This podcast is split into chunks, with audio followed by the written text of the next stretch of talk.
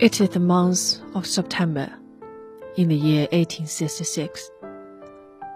An English gentleman, Edwin Wall, who was traveling through the north of Ireland, rode home to his family.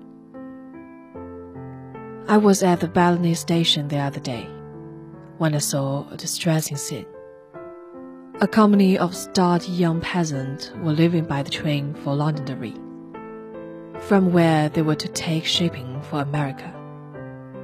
The whole platform was crowded with their friends and relatives, all simple rustic folk, from hoary headed leaning upon the staff.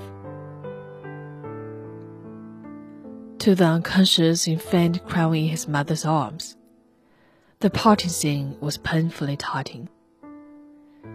Every eye was drowned in tears and while unrestrained cries of affection, as they embraced each other again and again, moved even the porters, to, to whom such scenes were familiar.